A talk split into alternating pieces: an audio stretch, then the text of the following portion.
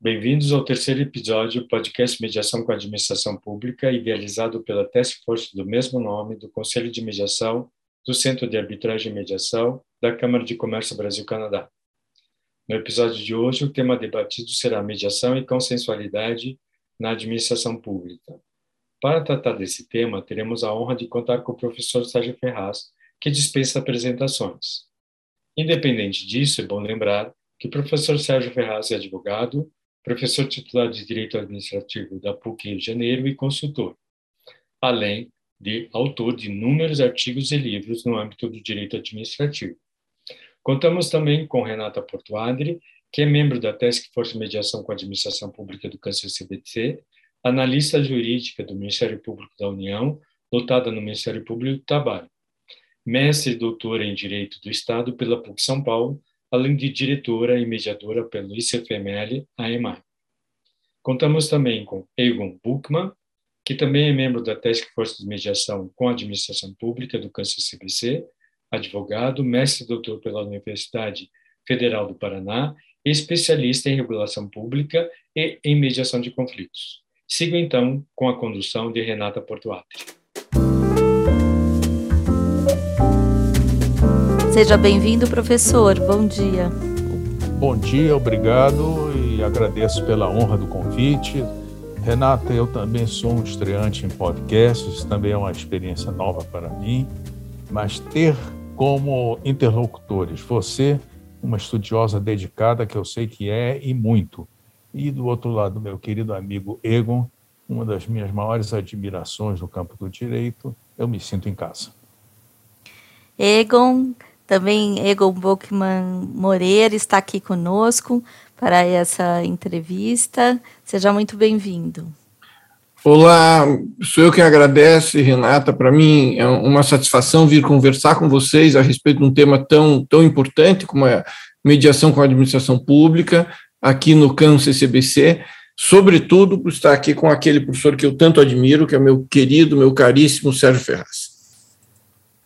Ok. Então, sem mais delongas, vamos iniciando para saber a opinião do professor sobre essa temática, né? Mediação e consensualidade na administração pública, cujo enfoque maior são os contratos administrativos. E aí já, já lhe pergunto, professor, no âmbito dos contratos administrativos, o senhor entende possível se falar de consensualidade? Para a prevenção e ou solução de conflitos dele decorrentes? Caríssima Renata, oh, por favor, você me avise quando é para eu parar de falar, porque esse tema é tão extenso e tem me concentrado tanto nele ultimamente que a tendência, a tentação é ficar falando e não parar mais. Você não me deixe fazer isso, por favor. É okay. É evidente que a minha resposta é positiva e por uma razão muito simples. A consensualidade, aliás, é bom que diga, antes de entrar na consensualidade, que nós, que nos consideramos estudiosos e por isso mesmo ajudamos a construir a ciência do direito, nós o que fazemos é exatamente o que fazem os cientistas de outros ramos do conhecimento, mesmo das ciências exatas, ditas exatas, né, como a matemática, a física, a química, etc.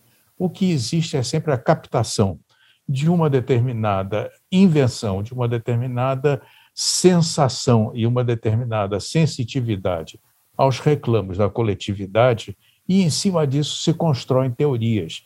Na verdade, eu digo que o jurista ele não inova criando versões diferentes do direito. Ele capta que nem antena quais são realmente os trends de um determinado momento. E, em cima disso, ele erige toda uma nova teoria do direito administrativo. Esse tema da consensualidade, ele realmente começa a surgir muito discretamente, eu diria até que muito medrosamente, no começo da segunda metade do século passado, quando se começou a falar, já se falava antes disso na Europa nos Estados Unidos, mas se começou a falar no Brasil na coparticipação dos administrados na realização da atividade administrativa. E tinha-se um pouco de medo disso. Falava-se que essa coparticipação poderia ser capturada pelos interessados, ela poderia ser desviada, ela só abriria canais para aqueles que tivessem acesso realmente aos ouvidos da administração pública e não se dava realmente a projeção que esse tema merecia. Hoje em dia não se discute mais isso, mas se discute até um ponto muito mais avançado, é que com a difusão dos meios de comunicação, e eu diria com a individualização do progresso tecnológico, hoje em dia cada indivíduo, cada pessoa tem acesso a meios e caminhos para fazer chegar seus interesses e seus reclamos à administração pública.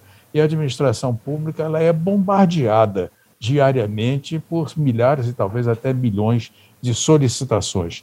Não há dúvida que essas solicitações podem ser dirigidas, podem ser viciadas, podem ser viciosas, podem ser capturadas, tudo isso é verdade. Mas não importa, isso são acidentes de percurso.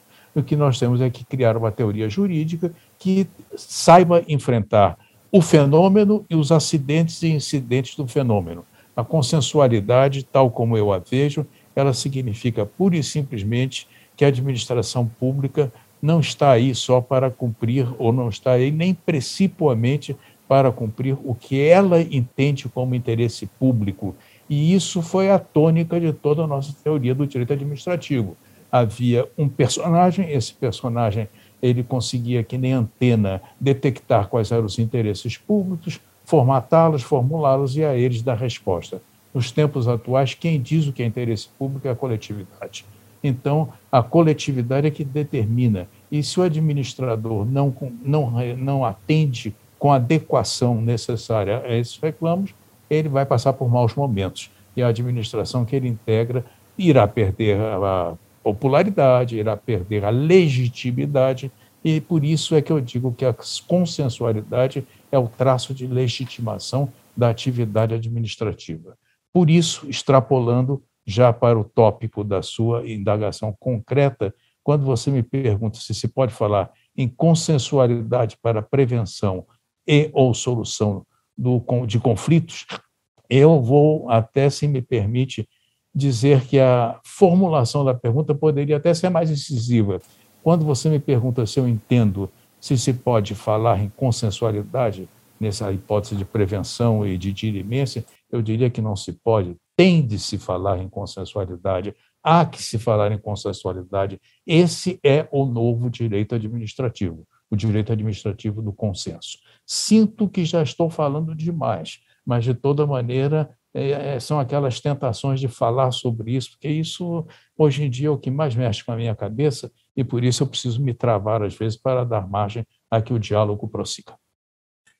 Professor Sérgio, quem, quem fala agora é, é o Egon e, e eu, eu, teria, na verdade, uma segunda pergunta que eu vou tomar a liberdade de desdobrar em outras duas, se o senhor me permite. Claro. É, a, a, primeira delas é o seguinte: o senhor falou que agora, na, na sua bela primeira resposta, que não é possível falar, mas se deve falar de consensualidade.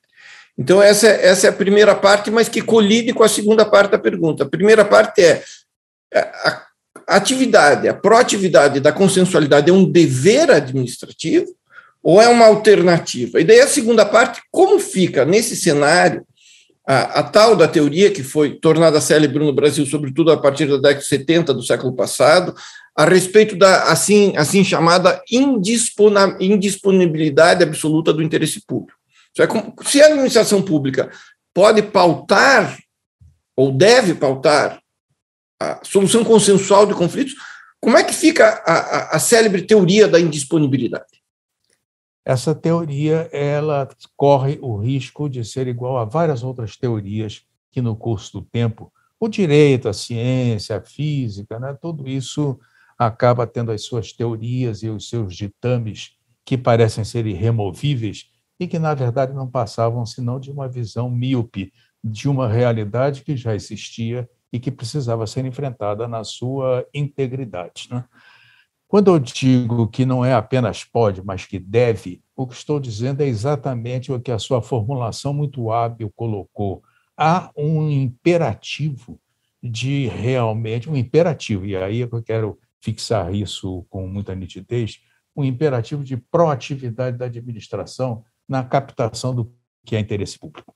Ela não pode mais dizer o que é interesse público. Ela tem que aurir daquilo que lhe é posto, não só pelos indivíduos, mas pelas organizações da sociedade civil, pelos movimentos de toda natureza de ordem social, e que ditam constantemente do que necessitam e do que precisam, dentro disso tudo é que se constrói a captação do que seja interesse público. E nesse momento é que se vê exatamente a falsidade ou artificialidade da chamada indisponibilidade do, do interesse público ou a indisponibilidade até mesmo da função pública, tal como ela é plasmada pela própria administração. Se houvesse essa indisponibilidade, seria absolutamente impossível, aliás, administrar. Na realidade, o que existe é a disponibilidade, seja a disponibilidade do erário, seja a disponibilidade da, das escolhas que têm que ser feitas para atender aos interesses coletivos. A ideia da indisponibilidade ela anda de braços dados com a ideia da supremacia não é? do poder público sobre a vontade dos indivíduos. São épocas distintas, são momentos diferentes de compreensão do que era o direito administrativo, do que é a administração pública e do que é a função pública. Existe um choque? Sim, existe um choque. Mas esse choque ele se resolve em face de uma opção por aquilo que é o interesse coletivo. Só se legitima aquilo que é de interesse coletivo. É essa percepção que a administração pública deve abraçar, sob pena de. Aí eu vou ser até um pouco catastrófico, sob pena de, vez por outra, né, pelo chamado direito de resistência, né, se instaurarem situações críticas. Aliás, querido Ego, nem é preciso pensar em situações críticas radicais. Vivemos um momento de absoluta insatisfação com a administração pública a administração pública não está atendendo todas aquelas necessidades que até os nossos anseios de sobrevivência e saúde ditam.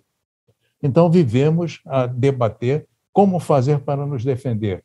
Veja você que a não, que, aliás, que a resistência da administração pública centrada no poder executivo, ela tem sido tão predatória e, na realidade, tão agressiva ao interesse coletivo que nós estamos vendo um outro poder assumindo certas definições que, a rigor, não lhe competiriam. Quando se fala, por exemplo, que o Supremo Tribunal Federal está legislando, ela está legislando, entre aspas, o que ela está é dirimindo consequências práticas de situações concretas que deveriam ter sido respondidas por quem de direito. Mas se não é possível, é a administração pública na sua globalidade ou o poder público na sua inteireza ficar simplesmente inerte de braços dados. Então, é preciso, por exemplo, que um ministro supremo diga que é preciso que se adote o passaporte para a entrada de viajantes estrangeiros no país. É inacreditável. Critica-se o Supremo Tribunal por isso. E eu digo com toda a franqueza: o Supremo Tribunal Federal, na realidade, quando diz isso, ele, de certa maneira, de certa maneira, mas não vou entrar aqui em detalhes, ele ultrapassa os limites constitucionais. Mas, de certa maneira, ele restaura esses mesmos limites constitucionais na medida em que ele cria um vínculo obrigacional para a administração pública executiva fazer aquilo que é de interesse coletivo. Então, esse chamado choque dos poderes é, na realidade, um simples acidente de percurso decorrente de um momento específico em que o Estado pela sua tarefa executiva, não tem sabido ouvir o que é, na realidade, o desejo da coletividade. Excelente, professor. E partindo dessa ideia né, de, do, do dever e do exercício de uma efetividade do, de um ato como contrato administrativo, é, na execução desse contrato administrativo, o senhor é, acha possível adotar a mediação como solução de conflito? E se sim, é, qual seria o papel desse mediador? Excelente indagação. Aliás, quando eu tomei conhecimento do certo encaminhamento que essa pergunta iria ter, eu confesso que fiquei extremamente instigado e de pronto me obriguei a tentar ser o mais objetivo possível na exposição da minha resposta no particular. Volto a dizer, não é possível, eu diria que é obrigatório. Isso decorre, a meu ver, de princípios constitucionais. Quando o artigo 37 fala na economicidade, por exemplo, quando fala na eficiência, aliás, o artigo 70 é que fala na economicidade, mas quando o artigo 37 fala na eficiência, na verdade, quando se põe em jogo exatamente tudo aquilo, o que se quer é garantir a otimização da função administrativa. Não se quer apenas a boa administração, deseja-se a melhor administração.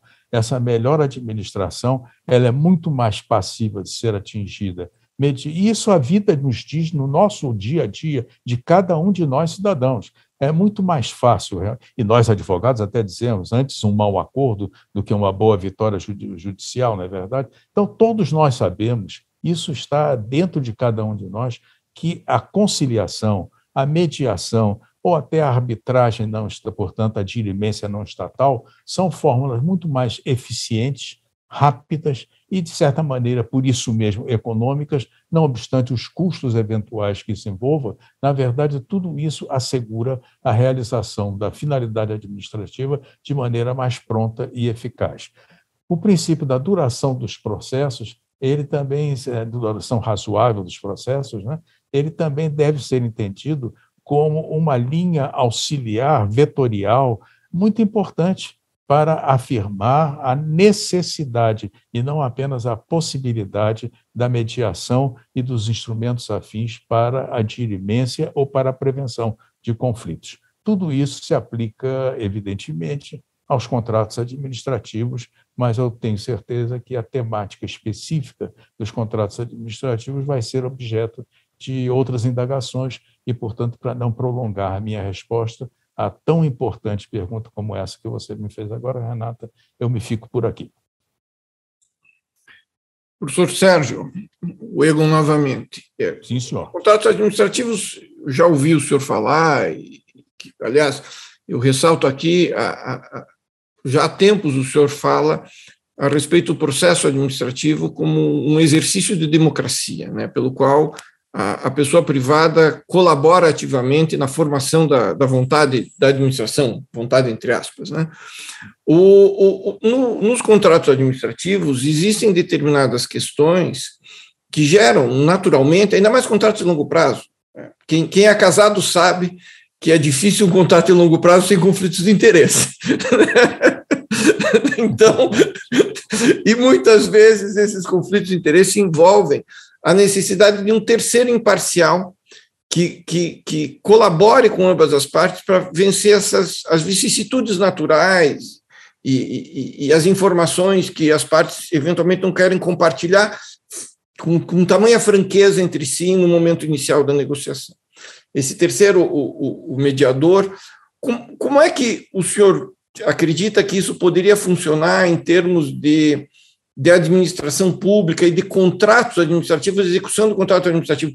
Seria interessante que, que houvesse efetivamente esse terceiro que ingressasse no, no diálogo entre as partes, a fim de atenuar, por exemplo, a, a, os, os atritos que porventura existam, e a administração pública poderia se relacionar dessa forma? Excelente, excelente indagação, meu querido amigo. Eu tenho falado muito, Egon e Renata, tenho falado muito na reformulação, na construção até de uma nova teoria do contrato administrativo. Por que, que eu tenho dito isso? Isso. Por que, que eu tenho afirmado isso? Olha, no tempo do Império, na, sobretudo na segunda metade do século XIX, o que tínhamos era a execução dos grandes empreendimentos públicos pelo próprio Estado. Não havia ainda a sofisticação necessária de compreender o papel do Estado e muito menos preocupação em garantir uma equipolência entre administração e administrados. Então, o próprio Estado executava, mas com visto, como visto na história do direito administrativo, não só brasileiro, mas até direito administrativo comparado, o Estado não tem capacidade para executar todos os empreendimentos que são solicitados ou demandados da administração pública. Então, começam a surgir os contratos administrativos. Os contratos administrativos surgem historicamente como uma abdicação muito parcial, muito residual da atividade da administração pública para admitir a participação do administrado, seja pessoa natural, seja pessoa jurídica, no desempenho da função administrativa. Por isso mesmo, o que se construiu foi uma figura contratual absolutamente diversificada da teoria geral do contrato, mediante a qual uma das partes tinha uma posição de preeminência absolutamente clara. E daí surgiu toda a teoria né, dos poderes exorbitantes, das cláusulas regulamentares, das cláusulas de serviço. Construiu-se toda uma teoria em face de interesses específicos. Isso não resiste mais, seja a complexidade, seja ao custo da satisfação aos interesses coletivos atuais. Hoje em dia é preciso, se você quiser o, o concurso do privado, e você não tem condições de não querer o concurso do privado, essa é a verdade. Está aí o saneamento básico para nos mostrar isso, está aí o marco das ferrovias para nos mostrar isso. Não é possível abrir mão, quase que é para suplicar o concurso privado. Vemos agora várias tentativas, por exemplo, de mudanças de editais de privatização, exatamente porque o privado não comparece, porque naquele formato não interessa a participação deles. Então, é preciso que se diga que acabou o momento das cláusulas exorbitantes.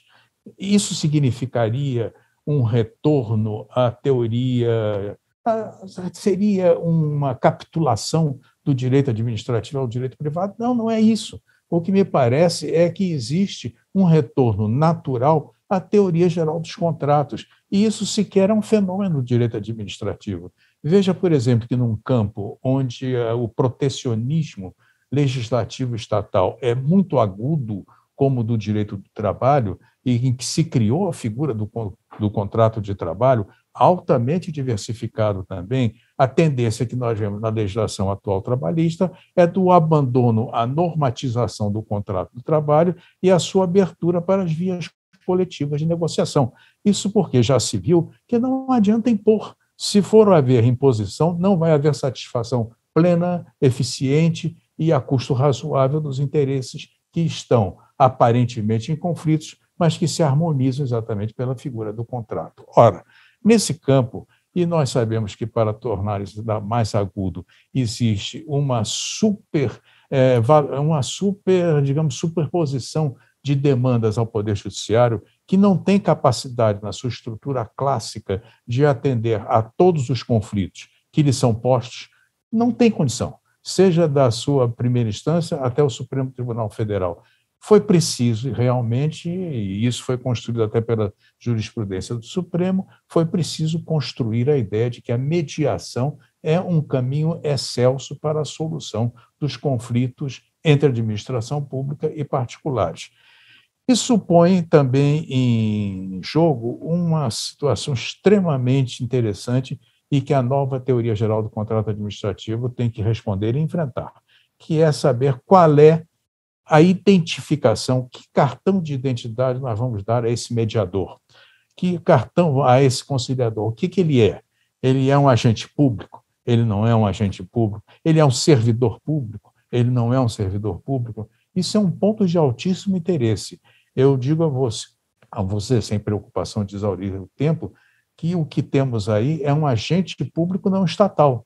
É um agente público porque para sua para o seu comparecimento existe um conjunto, uma congregação de vontades, de administração e administrado, que delegam a alguém que não faz parte da esfera estatal poderes, poderes e competência para a dirimência, para a prevenção ou para o encaminhamento de uma solução de determinado litígio.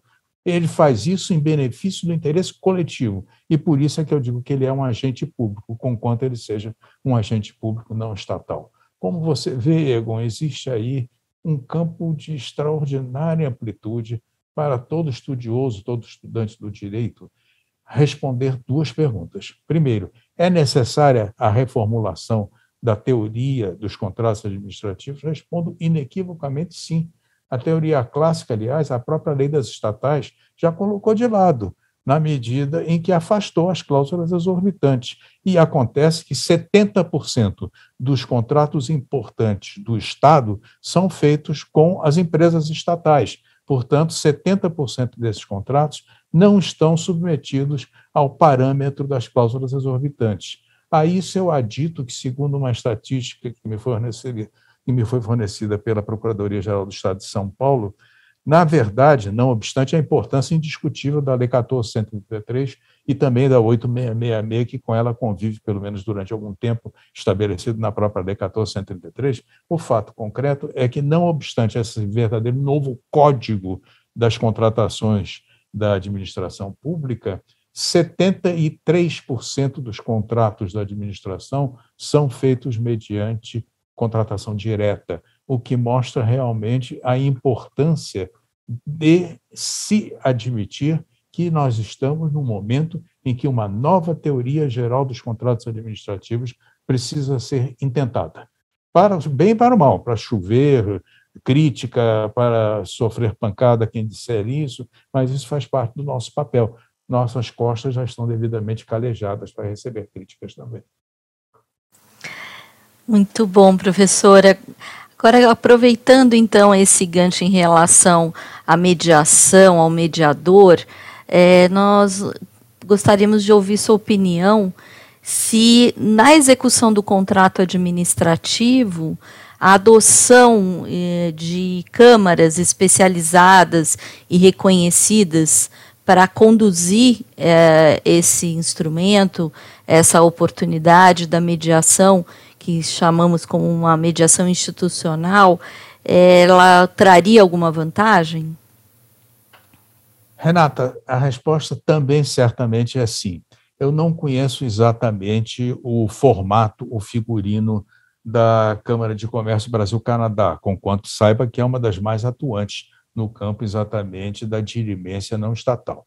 Não sei se ela tem câmaras especializadas ou se ela não tem, se tiver, aplaudo, e se não tiver, incentivo a que tenha. E por quê?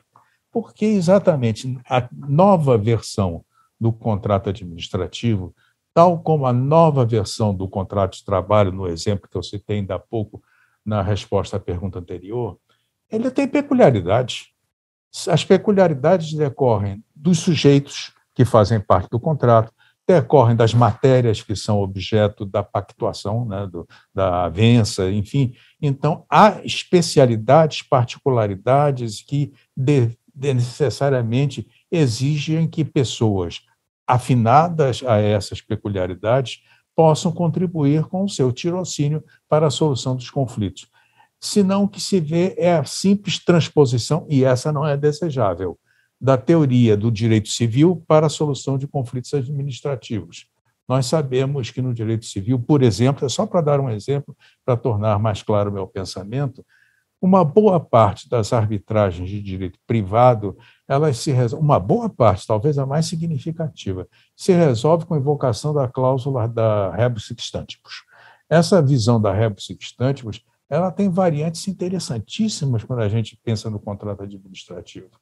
Ela isso se junta com o problema da imprevisão, ela se junta com o problema dos poderes e das competências. Então, há toda uma matéria própria, específica do direito público em geral, do direito administrativo em particular, que recomendam fortemente a institucionalização de câmaras, de câmaras especializadas. E eu tenho certeza também que a instituição dessas câmaras especializadas, elas fortalecem a legitimação e a atratividade dos órgãos de mediação, conciliação e arbitragem hoje existentes, já com uma larga experiência, inclusive em termos de contrato administrativo. Elas já são boas, elas podem até melhorar, e acredito que melhorarão, melhorarão na medida em que essas câmaras especializadas existam.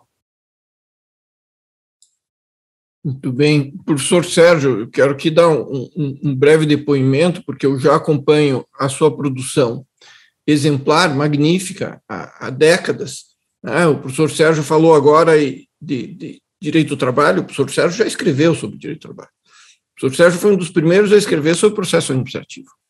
O professor Sérgio foi um dos primeiros a escrever sobre bioética, aquele livro da Fabris, publicado. Né? Foi, foi, então, como dia desses, um, professor amigo meu, Rafael Maffini, falou a respeito do professor Almiro do Couto Silva, né, outro grande professor, o professor Sérgio diz coisas que, com o passar do tempo, a gente nota que são óbvias, só que ele diz antes da gente constatar que são óbvias. Né? E, e depois, se o, se o, professor quiser compartilhar, eu vi que ele está com algumas preocupações sobre contrato administrativo, se tem alguma, alguma produção a caminho aí, porque nós estamos ansiosos por isso também. E no que respeita às câmaras de mediação, uma dúvida que existiu e que existe ainda, que assola ainda alguns, principalmente órgãos de controle, é, digamos, um, que exista uma câmara de mediação com, com mediadores habilitados, denomeada, é, e a administração pública precisa contratar um mediador. Ela pode submeter essa contratação a um, a um processo de licitação, professor? A escolha da, da Câmara, ela pode se dar por meio de, de procedimento licitatório? Qual é a sua, a sua percepção a respeito? Egon, muito obrigado pela proposta de pergunta que você coloca para mim. Ela é realmente muito interessante, muito percussiente. Vou responder, mas antes, deixa eu fazer uma pequena alusão ao início da sua exposição, quando você falou em, digamos, a palavra é um pouco pomposa, não era ela que eu queria, mas é a que me vem à cabeça, né? A ideia de pioneirismo. Sim, realmente algumas coisas, mas isso não sei nem se é virtude, entendeu? É que realmente algumas coisas me incomodam e eu quero sempre fazer com que elas se entrem numa moldura do direito. Aquela revista de direito da infraestrutura que o Ricardo Marconte Martins é, edita, eu acabei de receber hoje de manhã um novo número, em que há um artigo meu sobre epigenética e proteção à privacidade.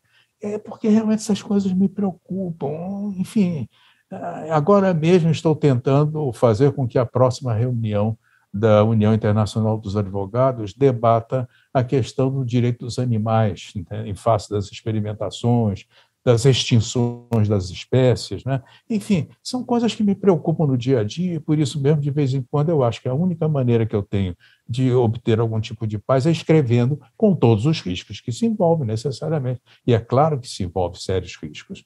Os riscos maiores são os mais amenos são aqueles de amigos nossos que podem nos considerar novidadeiros, né? pessoas que não ficam quietas no seu canto e resolvem se espalhar para cantos outros.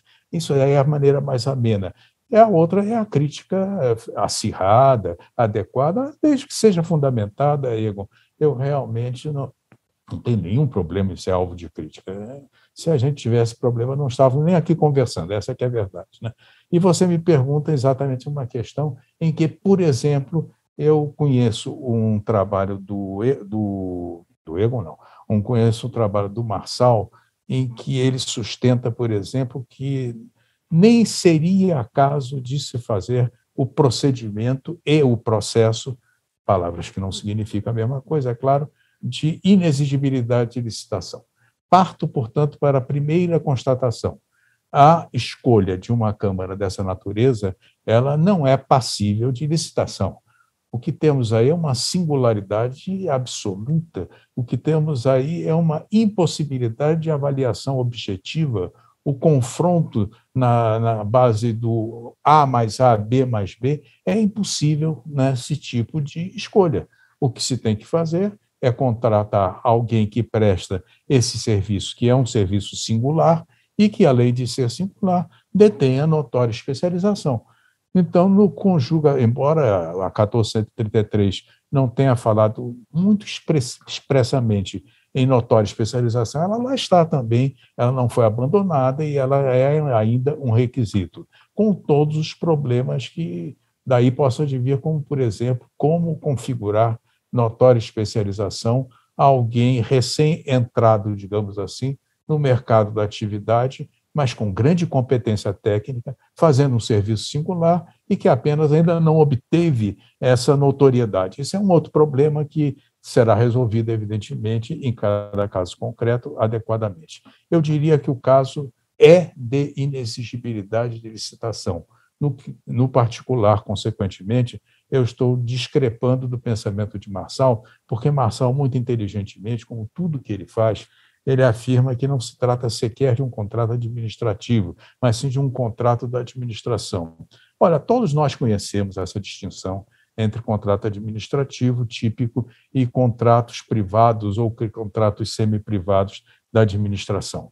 Mas, a meu ver, e isso, quando eu digo a meu ver, eu contém logo uma cláusula de reserva para mim mesmo, no sentido de que posso vir a mudar de ideia mais tarde, se for convencido por outros argumentos. A meu ver, No caso concreto, quando se contrata uma Câmara dessa natureza, o que se está fazendo é o pedido de prestação de um serviço de interesse público, que é a dirimência ou a prevenção a um litígio.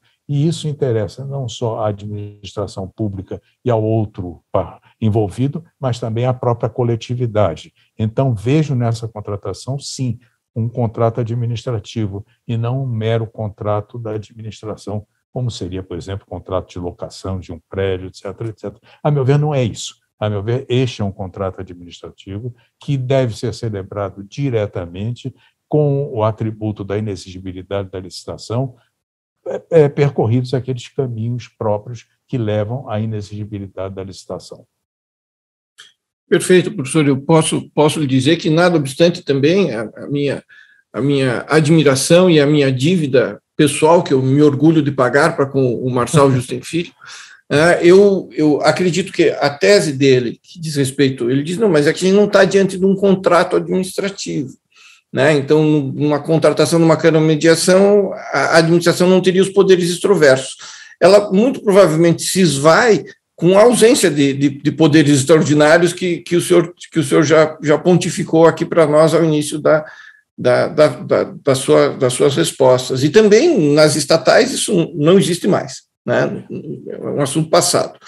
É, e, e, mas como se não bastasse isso, e, e é sempre bom criticar o Marçal quando ele não está na sala, porque a gente fica mais confortável, né? ou, se não bastasse isso, ou, eu faço com todo respeito. Eu faço com todo respeito. Claro. É, só, só, só critico quem eu respeito, que eu não respeito, eu nem leio.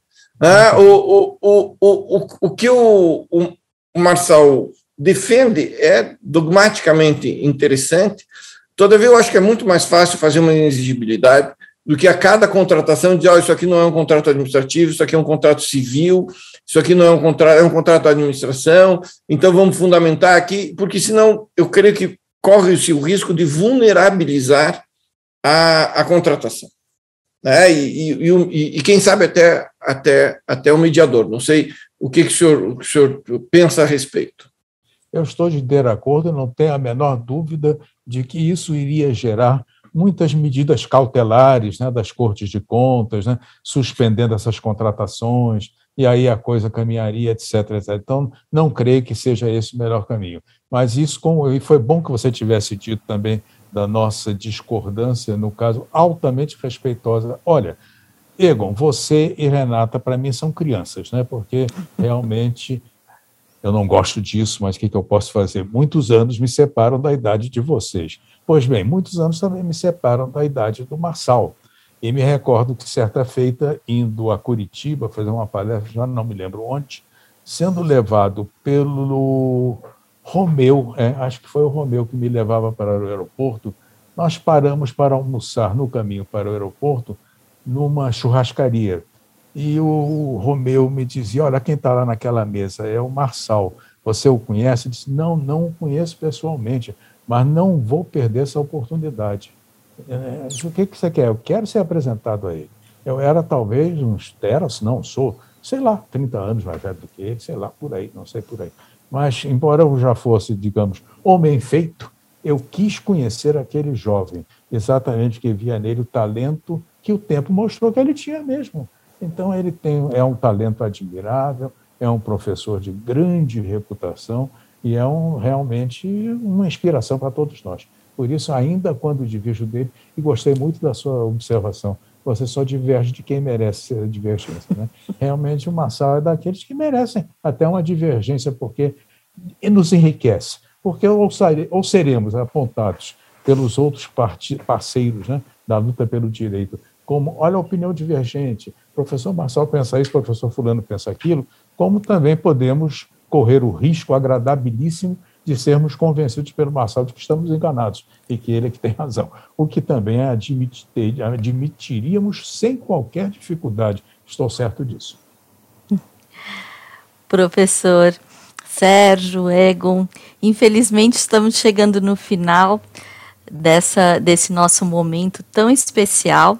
Gostaria de dar oportunidade ao professor Sérgio de nos contar se está chegando algo novo aí em relação ao, ao desenvolvimento acadêmico, algo que eu, o Egon acabou de, de lhe provocar, e, e também agradecer muito é, a, tanto a sua opinião como a, a sua postura sempre é, tão sábia no sentido de, é, de nos mostrar que o caminho é esse, né? O caminho do, da abertura a, aquilo que pode nos convencer do contrário, é, abertura ao aprendizado, ao conhecimento.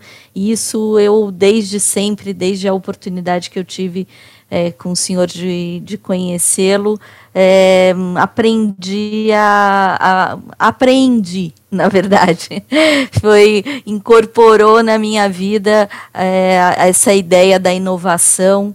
É, o senhor sempre está tá nos instigando a ir por um caminho do meio, um caminho de inovação.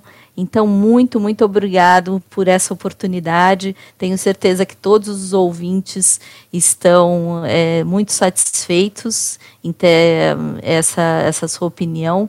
É, agradeço ao Egon também por estar aqui conosco, é, por estar assim suscitando todas essas pautas que são é o início, né, de um caminho é, e convido então a umas palavras finais, é, já dizendo aos demais, aos ouvintes que o próximo podcast é, vem na sequência tratando aí da questão é, do porquê usar a mediação, é, né, nos com, com a administração pública e ficam então as palavras finais aos dois. Muito obrigado às minhas. Renata, eu, eu é que agradeço, sinceramente, eu é que agradeço porque eu sou uma pessoa, embora eu me dê bem com todo mundo, essa é uma, sei lá, é uma característica minha, né? Eu, por outra parte, eu também sou muito recatado, muito recolhido, né? Eu, eu trabalho muito fechado em meus gabinetes, então, na hora de poder dialogar, é uma alegria, é um prazer, é alguma coisa que me faz muito bem convidado a dizer: olha, esse ano já lancei dois livros e vou lançar outros tantos, outros tantos estão em, em ebulição ou em, em, fase final já de, de preparação. E, não obstante, especificamente sobre esse tema, eu quero dizer que o primeiro volume do tratado ele terá dois prefácios. Um dos prefaciadores já me entregou o prefácio, o outro ainda não me entregou, só falta isso. Esse primeiro volume ele vai desde os conceitos fundamentais até os princípios e a interpretação do direito administrativo. No dia 3 de janeiro, eu come... 3 de janeiro, eu começo a escrever o segundo volume. O segundo volume ele terá que ver exatamente com os modais da função administrativa. O segundo volume, portanto, será, de... será dedicado aos fatos administrativos, atos administrativos, contrato administrativo, envolvendo também os negócios jurídicos administrativos e o processo administrativo. Eu quero terminar isso no primeiro semestre, assim de que, pelo menos, tudo que eu penso sobre a teoria geral já possa estar circulando aí para a nossa comunidade no segundo semestre. Dirão que, com a idade que eu tenho, isso é um projeto um tanto ou quanto alucinado. Não é, não é que eu tenho aquele compromisso de Moisés, né, de viver até os 120. Então, o tratado começou a ser escrito aos 85 anos. O primeiro volume está pronto. Com 86 anos estará o segundo volume pronto e o terceiro em, realiza em realização. E aí ficaram faltando apenas quatro volumes, e isso a gente termina, sem dúvida alguma, dentro do meu tempo de vida. Eu tenho muito otimismo de que ainda vou viver muito tempo e enquanto tiver juízo e, e cabeça, não, não vou me recolher. É, olha, o que eu mais aprendi na vida não foi com os professores, foi com os alunos. Os alunos sempre me ensinaram muito, muito e muito. As inquietações dos alunos são verdadeiras intuições geniais. Muita coisa que eu fiz por primeira vez, fiz por provocação, por provocação de perguntas que me eram endereçadas, como as que vocês hoje me endereçaram. Por exemplo, essa de saber se o mediador é um agente público ou é um servidor público. Isso é uma maravilha. Sinceramente, eu vou me deter nisto com muita atenção, porque são essas coisas que fazem a pena a vida ser vivida, além dos amigos, da amizade e da minha mulher também. Muito obrigado a vocês e contem sempre comigo. Esse contrato de casamento, você tem razão, Ego, ele é complicado. E a mediação também é complicada. O melhor, nesse caso, é a autocomposição. Na verdade, melhor do que a heterocomposição. Mas tudo, na, tudo na vida tem seus processos próprios. Muito obrigado a vocês pela oportunidade que me deram. É, eu, eu sei que falo em, em nome da Renata e meu e do CAN CCBC. Nós estamos imensamente gratos a, a, ao senhor, professor Sérgio. O senhor sempre nos foi e nos é um, um exemplo, e eu fico, me sinto privilegiado na condição de, de, ser, o, de ser o permanente aluno. Né? Já antes de o conhecer pessoalmente, já lia seus livros, já me impressionava magnificamente com eles. Agora eu posso lhe confessar que melhor que seus livros são, são as suas falas, as suas palestras, as, as suas conversas. Que daí nós, nós vemos o, o, homem, a pessoa generosa que é Sérgio Ferraz. Muito obrigado pela, pela sua generosidade nessa manhã também. Muito obrigado. Muito obrigado. Até breve. Até breve.